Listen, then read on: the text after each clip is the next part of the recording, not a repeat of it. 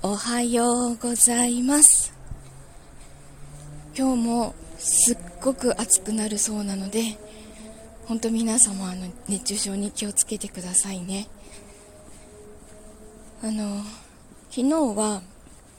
昨日収録した通りお墓参りに行ってきました。義実家のお墓参りなんですけどあのやっぱり予測した通り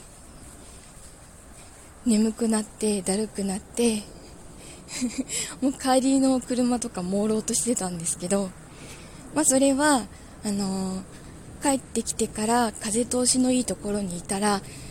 まあ、すごい楽になったので、まあ、いいとして それはいいとしてあのお墓参りの後ってみんなでご飯を食事をしてくるんですね。あの義理の妹の家族とかみんなで食事をしてくるんですけど自分がアレルギーがひどいのでなんか食べれるところに行くわけです。最近はちょっと決まったお店になってるんですけどそこで唯一食べれそうなあのー、何の味もつけてない、まあ、多分軽く塩コショウだけしてあるステーキをステーキ定食をこう食べるようにしてるんです。で、あの、ついてくる、こう、タレとか、あと玉ねぎもダメなので、そういうもの全部除去した状態で、あの、焼いて食べるんですけど、あまりにも味気ないので、ちょっと昨日はお塩もらったんです。で、わさびと塩だけでステーキを食べたんですけど、まあ、の、遅延型なので、すぐには症状が出ないので何も出なきゃいいなと思っていたら朝起きたらまああの胃が風船のように膨れて今ものすごく胃が痛いです。あの前回アナフィラキシーを起こした時ほどひどくないのであの気持ち悪さとかはないのでそんなにひどい状態にはなってないと思うんですけど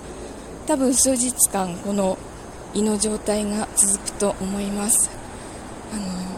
血管浮腫とかなんですよね。腸管浮腫とか血管浮腫になってしまってこういう状態になるそうなんです。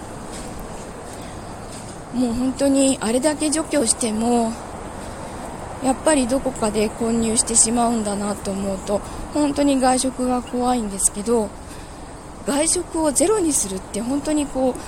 人と付き合っていく中ではかなり厳しくてなのであの主治医からも言われてる通りあらかじめアレルギーの薬を飲んでおくとか極力除去するとかそういうので対応をしてます。なのでちょっと数日おとなしくしておきます。アレルギーの症状がある時にこう運動とかしてはいけないのでちょっとおとなしくしてきます。じゃあ今週も1週間いい日になりますようにいってらっしゃい。行ってきます。